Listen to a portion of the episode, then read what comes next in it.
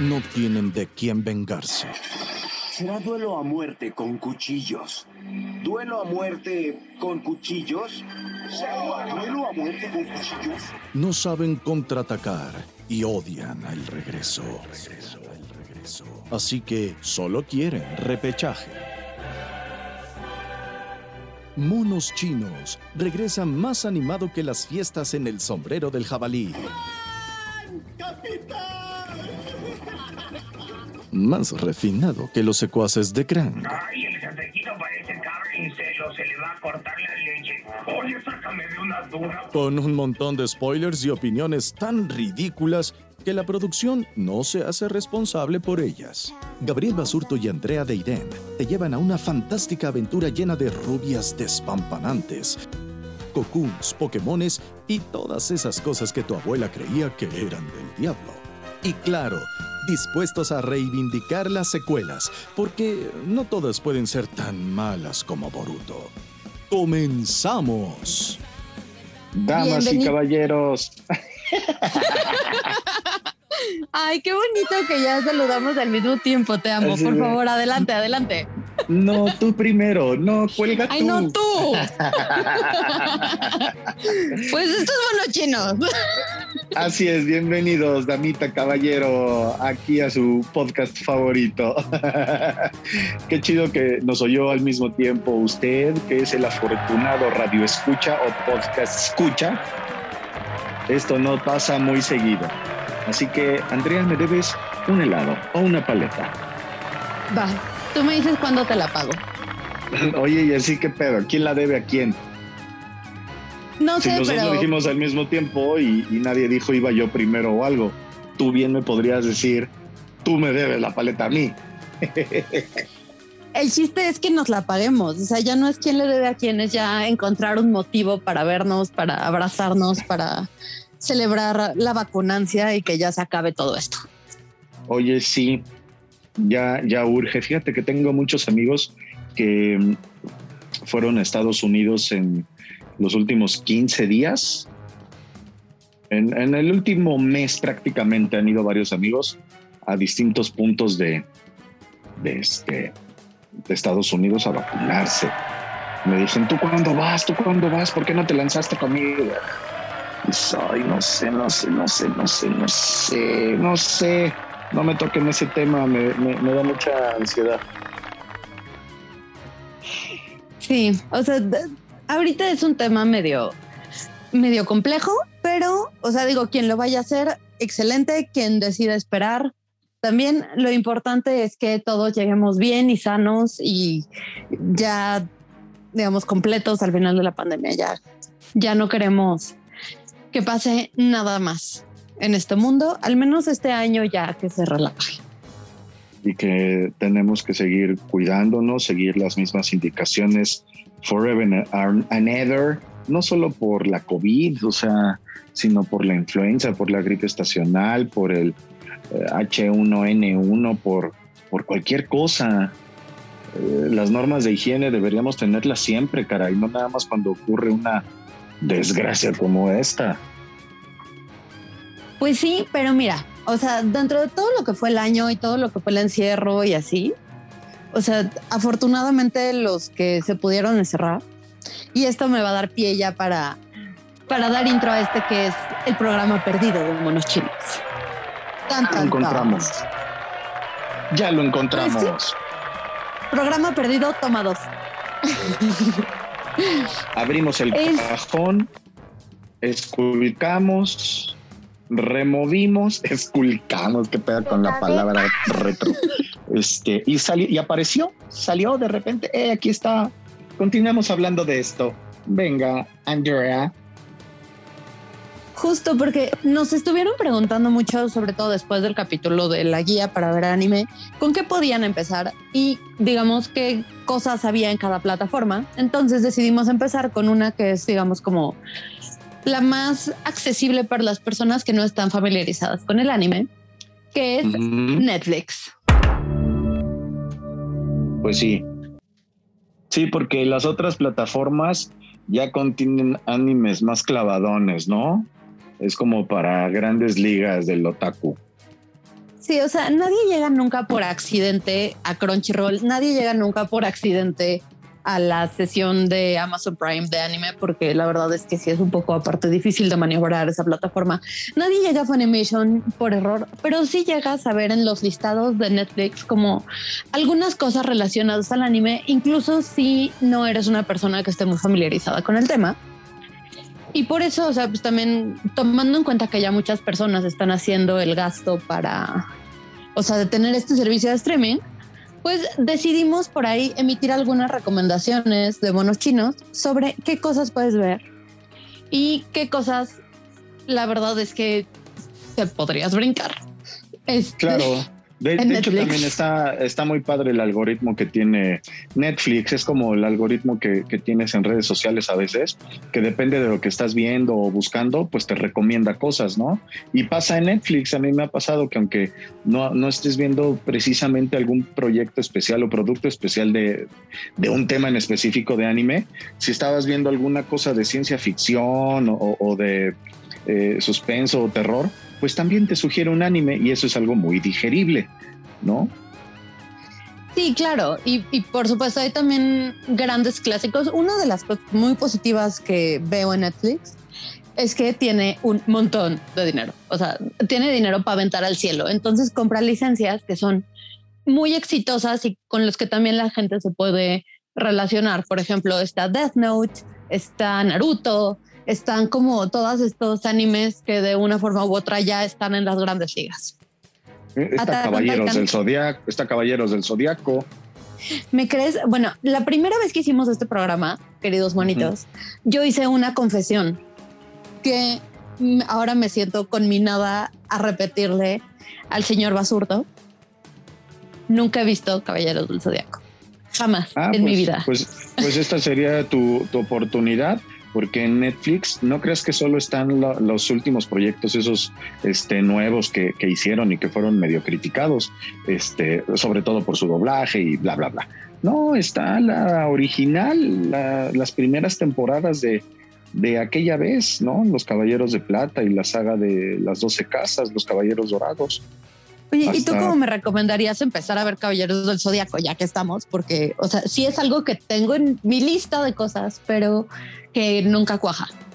Bueno, pues yo considero que así tal cual, como está eh, esa que te digo, los Caballeros de Plata y, este, y las Doce Casas y, hasta Poseidón.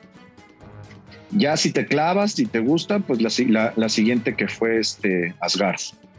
Bueno, ya me equivoqué, perdón. Primero, después de las 12 casas vino Asgard.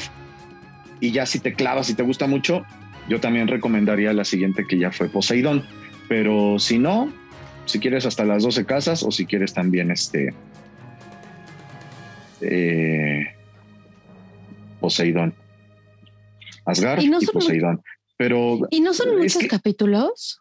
Mm, mira, podría ser un poco tedioso los primeros, mientras son los combates y, para ganarse las armaduras de plata, digo de bronce, etcétera, etcétera y este y cómo pelean con sus maestros y las cosas que pasan antes de las 12 casas, puede ser un poco tedioso, pero es que te da el pre para comprender todo lo demás.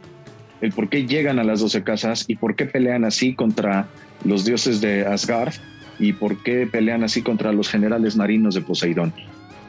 Entonces, no, no, no sería muy recomendable que te lo brincaras porque pues para mi gusto, para mi gusto sí fue lo más chido que hicieron los Caballeros del Zodiaco. Caballeros Dorados, Asgard y Poseidón, ¿no? Pero este, pero pues sí tendrías que ver pues, el origen de, de Seiya, de Yoga, Shiryu y Andrómeda y Iki de Fénix, ¿no? Lo voy a empezar, me comprometo públicamente a, verlo.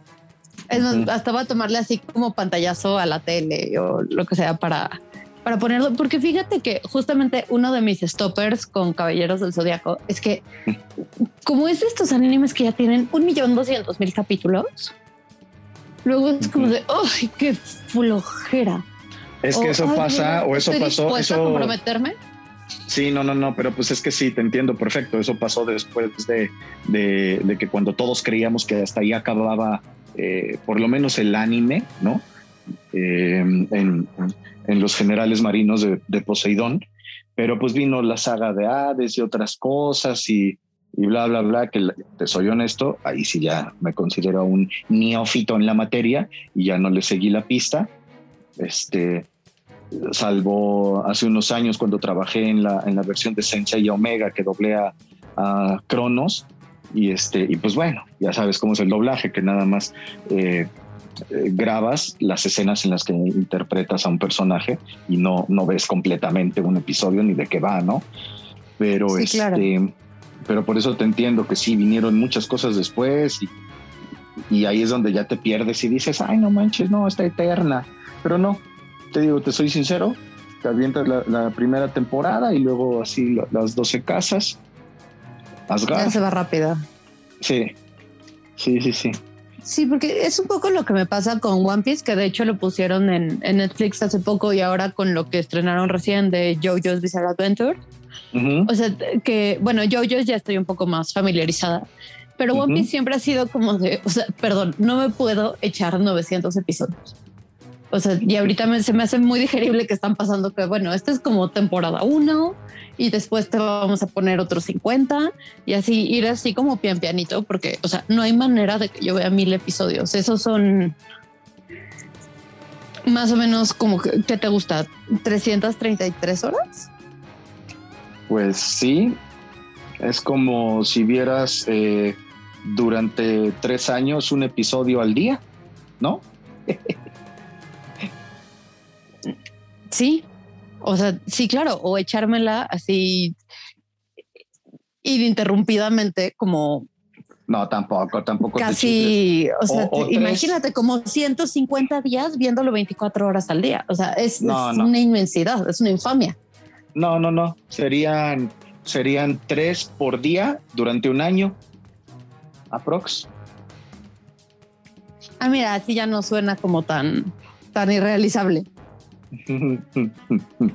pero, o sea, pero te digo, o sea, esto me gusta un poco en Netflix. Y hablando un poco como de los Netflix Originals, hay unas series que me encantan y que no sé por qué no despegaron tanto. O sea, ahorita recientemente salió la segunda temporada de uno que me gustó mucho, que se llama The Beginning, que es como B The Beginning. Claro, claro, de unos asesinos y una una sociedad secreta ahí de asesinos y de una mafia bien extraña, ¿no?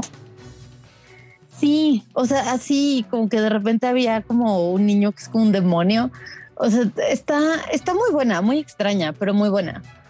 Y, muy, y un poquito fuerte, ¿no? Sí, o sea, sí, pero, o sea, se me hizo muy atinado y fue de los primeros originales que, que sacó Netflix en esta categoría. Y ahorita, o sea, no tiene mucho que vi que ya sacaron la segunda temporada. Eh, y ya tiene un ratote. Fíjate que es, es, eso que platicábamos alguna vez en un este, en algún podcast, que luego hay unos animes que pasan sin pena y sin gloria, ¿no? Y es normal, es entendible a toda la gente que le gusta el anime, pues no es forzoso que le gusten todos los animes, ¿no? Que existen.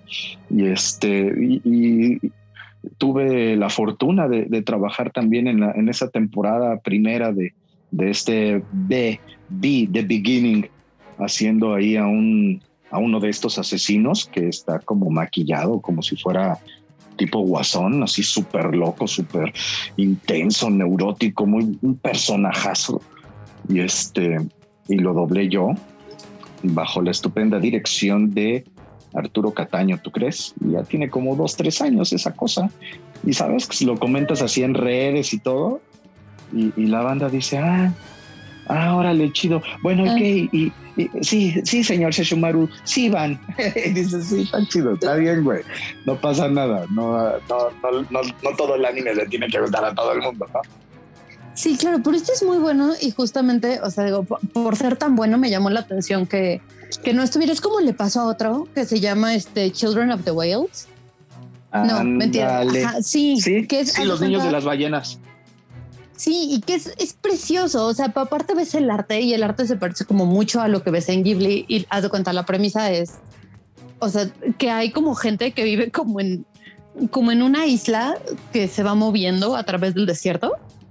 Sí. Este, y O sea, y, y, hay niños, o sea, los niños que tienen magia se mueren muy jovencitos y la gente que no tiene magia ya se muere más grande. Entonces, o sea, lo que están haciendo es intentan encontrar un lugar fuera del desierto para poder este, vivir. Sí. Y este. Y es preciosa, o sea, de verdad es preciosa. De pronto es muy lenta, pero es divina y me sorprende que no haya tenido como tanto impulso como para que saliera una segunda temporada, porque la historia se queda a medias. Sí, te entiendo perfecto. Es otro de los animes en los que tuve una pequeña participación. Yo soy la voz de un sacerdote que se llama Orca, uno de los sacerdotes de, no sé qué este poblado o, de de ballena. Es un güey así muy, muy sereno, muy sobrio, de una túnica blanca, de pelo largo, blanco. Ese güey está bien cabrón. ¿Sabes a mí a quién me recuerda? A Alex Lestrange, al de los Naranja Mecánica. Andas, andas, sí. Y, fíjate, también tiene ya un ratote esa madre, lo hicimos hace como, como tres años más o menos. Y de igual forma que the Beginning, ya sabes, en mis redes platicándole a la banda, ay, miren, ahora hice este y, sube y subí la foto y se llama Orca en Los Niños de las Ballenas. Y, pues de igual forma, ¿no? Los comentarios de, mm, ok, qué chido. Muy bien, señor Van. Este, oiga, señor Shishumaru, y, hablando, O sea, de, ah, bueno, te me cuidas. Ajá. Ajá, sale, bye. Bueno, y entonces. sí. Sí, Así pasa. no manches, yo los amo, o sea, los dos, tanto Be the Beginning como Children of the Whales, me fascinan. O sea, y qué bonito ahora saber que, que tú estuviste en ellos. Ahora los voy a ver todavía con más cariño. Porque, o sea, siempre tenemos como esta suerte de que lo que a mí me gusta es algo en donde tú participaste. Qué coincidencia. Quiero, creer que es destino. Sí. Sí, porque no, hay... no hay coincidencias, hay coexistencias. Ay, En efecto, me gusta, me gusta. Oye, y hablando como de coexistencias y así, hay uno que ya mencionaste indirectamente que está muy bueno y que creo que es una buena opción para las personas que apenas están empezando a verlo, sobre todo como si hay niños pequeños en casa. De pronto hay temas un poco complicados, pero este, justamente los siete pecados capitales. O sea, creo que el único pero que yo le vería es este como este tema entre Meliodas y Elizabeth, en donde este personaje siempre está este, constantemente restregándose en la muchacha. Sí, caray.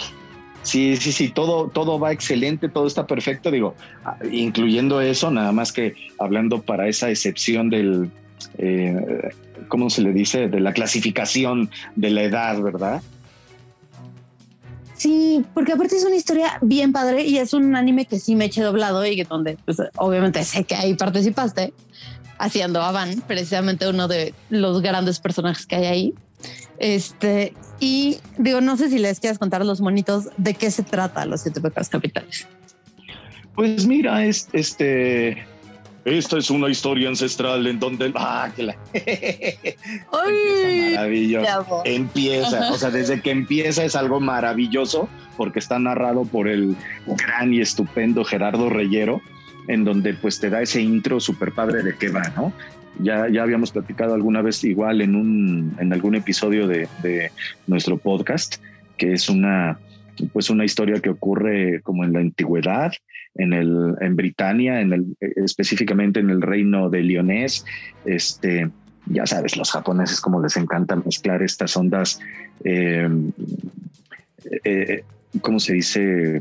Artúricas. Pues, ah, entre artúricas, eh, leyendas germánicas, eh, bíblicas, em, amalgaman muy bien estas cosas y estos temas eh, en una fantasía súper chida en donde pues encarnan o personifican a los siete pecados capitales, ¿no? Y esta mezcla de, religiones y de culturas y de leyendas, este, en donde pues también pelean con, con los diez mandamientos, que son otras eh, entidades encarnadas en, personas y pues, ah, es una chulada. Es una chulada, es que no hay que hacer spoiler, o sea, Los Siete Pecados Capitales es uno de los animes que también ha sido una maravilla no solo de la plataforma de Netflix, sino a nivel Latinoamérica, este, por su doblaje al español. No es un guayabazo, no es un auto guayabazo, pero me atrevo a decirlo porque sabemos de los comentarios que el, doblaje en español es una cosa increíble. Lo, sabemos no porque yo lo diga, sino porque eh, eh, hay estadísticas y comentarios incluso de personalidades del, gremio de, las voces este, españolas que lo, que lo afirman, eh, los comentarios de, de la gente de Latinoamérica y ya hablando de forma general del gusto por el, gran producto que es, yo he sabido de, que está súper posicionado en, muchos idiomas, en Europa y en Asia, ¿no? Es un productazo de los últimos años. Sí, claro, porque además la historia es muy buena y yo creo que por eso también Netflix se lo jaló, o sea, porque así como decíamos, o sea, a Netflix lo único que le importa en la vida es el dinero, el cochino dinero. Y entonces, o sea, invierte en unas producciones muy, muy buenas que ya tuvieron un éxito probado y las trae y las hace suyas y entonces empieza como a doblarlas y, y en algunos casos hasta le pone como el sellito este de Netflix Originals, aunque no sean originales de ellos. Este, y, y, está muy bueno porque han traído de muchos grandes estudios. Por ejemplo, está Kill la Kill, que fue uno de los primeros trabajos de Trigger, que es hermoso, es excelente. Este también está, bueno, Nanatsu, que es, o sea, de verdad me vuela, porque aparte la historia tiene razón, es divina. Este está, bueno, hay muchísimas películas también por ahí de Ghibli, hay este digamos, esta Madoka Mágica, que es, es divino. O sea, yo creo que es uno de los, de los grandes majos shoyos que hubo la última década. El final es horrible, horrible, pero este, al menos está justificado. Espero que nuestros amiguitos que nos están escuchando tengan su libreta a la mano. Amigos, por podcast escuchas, queridos monitos chinos que nos siguen, ojalá estén apuntando todo lo que los que les vayan haciendo ruido y digan, ah, este me interesa. Sí, porque están, o sea, la verdad es que sí, o sea, también están, por ejemplo, joyas como los ovas de Helsing, los que salieron en 2010, que es divino, son larguísimos los capítulos, pero es divino, divino, divino. O sea, hay como, hay como un buen de cosas que te digo, ya tienen como este éxito probado. Lamentablemente está la otra cara de la moneda, que es cuando de verdad Netflix apuesta por algo y no le va también lo matan. O sea, y eso, eso no es como lo, digamos, lo óptimo cuando uno es fan, que es un poco lo que le pasó a Children of the Whales. Este, pero pues ni modo, así nos tocó vivir. O sea, alguna vez había un desarrollador, o sea, como que en una entrevista unos desarrolladores de anime estaban diciendo, es que el negocio con Netflix es que si al anime le va mal, tú ganas. Y si al anime le va bien, Netflix gana porque él ya tiene, este, digamos, todas estas pautas y todas estas cosas. Y últimamente ha estado haciendo también otro tipo de, de cosas. Hace poco salió lo de de Yakuza Amo de casa que no, o sea, no tengo ahorita muy presente cómo se llama en japonés. Este Goku Shubudo, una cosa así me parece. Este, que está horrible. O sea, la animación es así como una presentación de PowerPoint. O sea, está muy fea, pero la historia es muy chistosa. O sea, pero es, fea, o sea, es, difícil de ver. Pero, o sea, tiene como estas apuestas, la verdad, muy interesantes. O sea, independientemente de si nos gustan o no, ahí están y están chidas. O sea, es bueno tener esa variedad. Fíjate que ahorita escuchándote lo, lo, que dices me viene a la mente dos cosas. En, primera es otro anime de esos que pasan sin pena y sin gloria y que ahí están. Y lo otro es que pues Netflix, eh, la primer plataforma de streaming que puso eh, en el mapa otra vez al anime, siendo que las televisoras nacionales eh, lo vieron como apestado y, y, se alejaron de ellos, ¿no?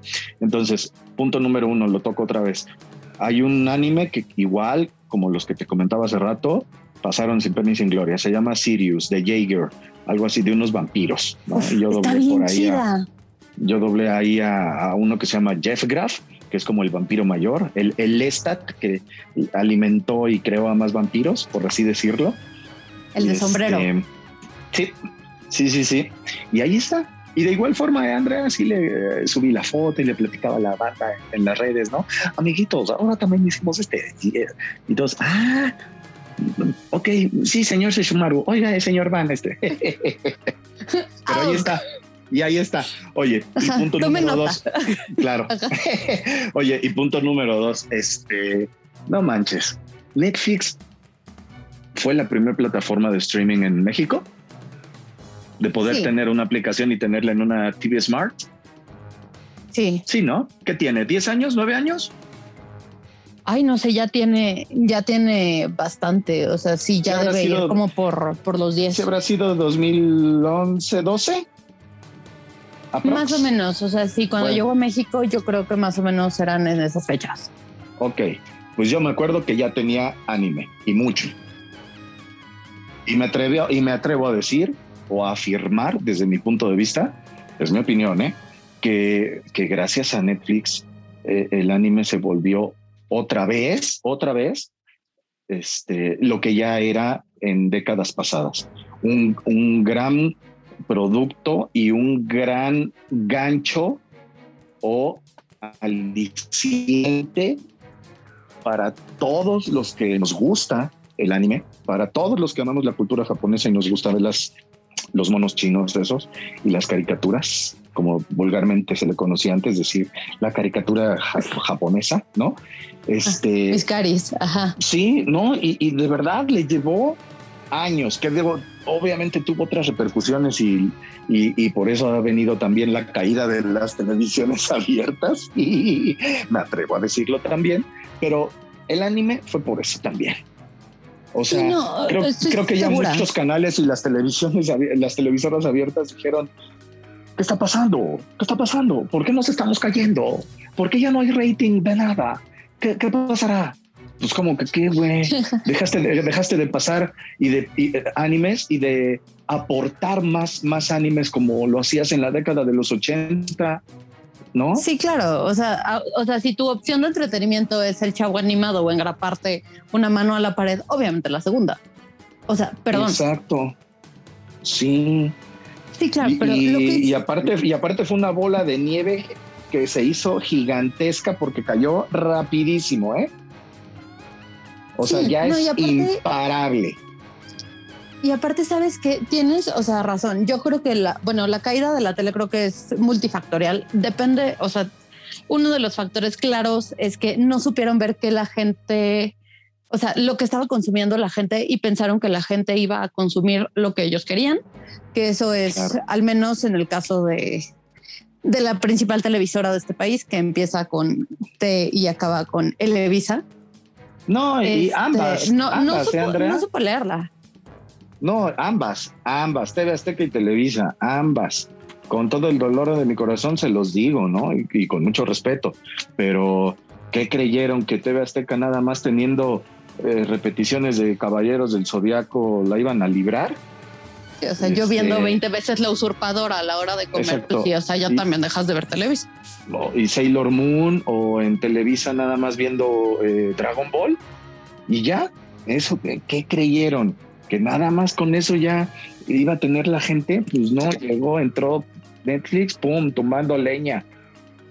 Sí, o sea, digo, definitivamente esa fue una como una como de las cosas. La otra es la disponibilidad de horario. Este, o sea, de verdad sí es como un tema ahí multifactorial, pero algo de lo que tú señalas es muy cierto y aparte creo que se está reflejando en el surgimiento y en el fortalecimiento de la industria del doblaje de anime en particular. O sea, hace poco estaba, hace unas semanas estaba por ahí viendo en Twitter que ya se, ya se superó el número de doblajes que se hicieron el año pasado. Sí, te creo. Te, voy a, te voy a dar otro dato, perdón que te interrumpa, pero Crunchyroll, Crunchyroll ya es una marca que existe desde hace un buen rato y, y no se atrevía o no se animaba a doblarlo al español. Nada más traía el contenido como cliente, como distribuidora y todo. Y de repente dijo, no mames, también los tengo que doblar al español. Sí, o sea, pues también ya ahí mocos, ahí está. Traía a Onega y a Funimation. O sea, pero justamente, por ejemplo, eso es súper interesante porque, o sea, digo, Sony no da pasos sin guarache. Sony ya tenía el principal licenciador de contenido en inglés, que es Funimation. O sea, y hace el, el, el año pasado, sí, supongo que fue el año pasado. Este, a finales del año pasado compró este, compró también Crunchyroll, que es el, por mucho el, licenciador de contenido más posicionado en América Latina. Y aquí nada más tiene 19 millones de usuarios.